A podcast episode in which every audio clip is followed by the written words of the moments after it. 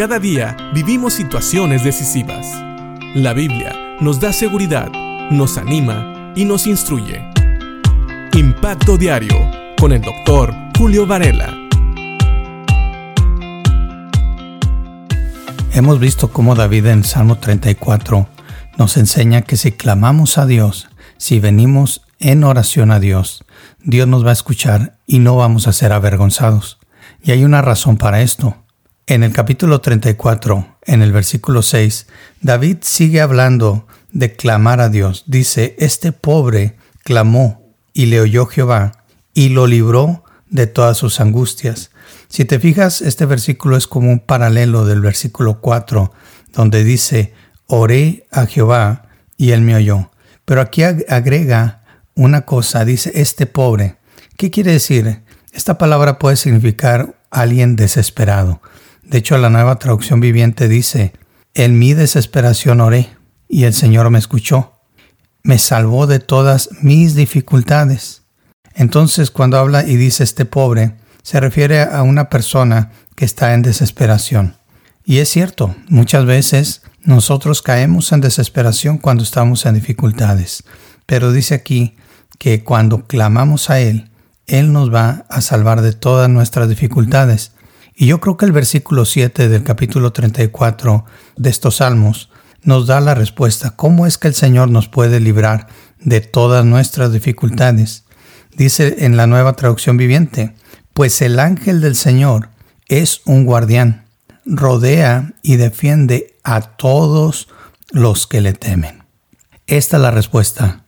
Dios nos puede librar porque Él es poderoso. Y no nada más eso.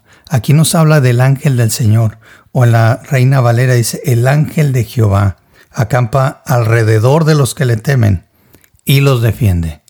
¿Qué quiere decir esto?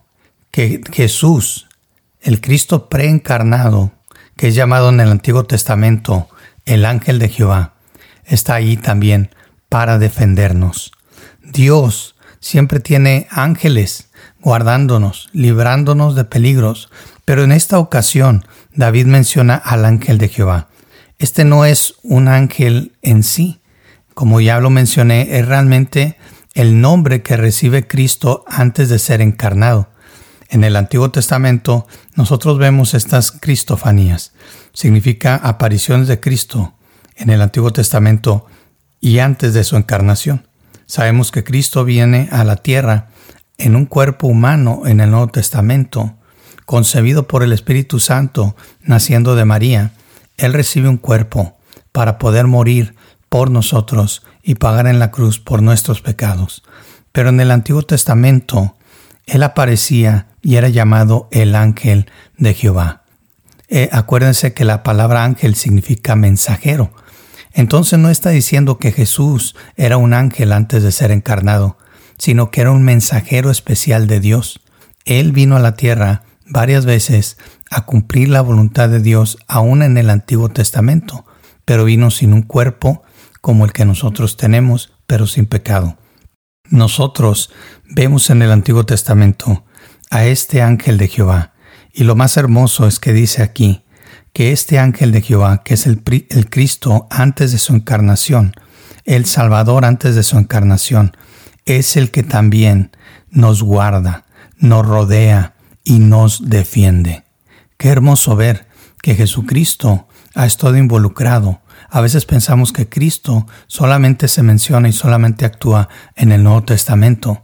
Pero David nos revela algo. Recuerden que en el libro de los Hechos se nos dice que David, en el capítulo 2, se nos dice que David era profeta también. Y él aquí está profetizando, él está hablando algo muy interesante. Cuando Dios nos guarda, y en aquel tiempo Dice aquí David que Dios mandaba a su ángel, a su mensajero especial, a, Cristo preencarnado para guardarlos. Y ahora sabemos que Cristo está sentado a la diestra del Padre y Él intercede por nosotros. ¡Qué privilegio!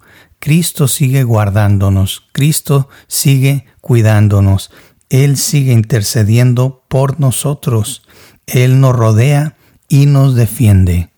Él defiende a todo aquel que le teme, que quiere decir a todo aquel que se ha rendido a Él, a todo aquel que le ha recibido como Señor y Salvador. Qué privilegio. Así que la próxima vez que te encuentres en problemas o te encuentres temeroso, recuerda, Cristo mismo te rodea. Cristo te defiende. Cristo intercede por ti. Y Él está siempre sentado a la diestra del Padre. Así que, si Él oye tu oración, el Padre la oye, y la voluntad del Padre va a ser hecha en tu vida. Y el Cristo que defendió a David también está ahí para defenderte a ti, para protegerte y para rodearte. Piensa en esto. Que Dios te bendiga.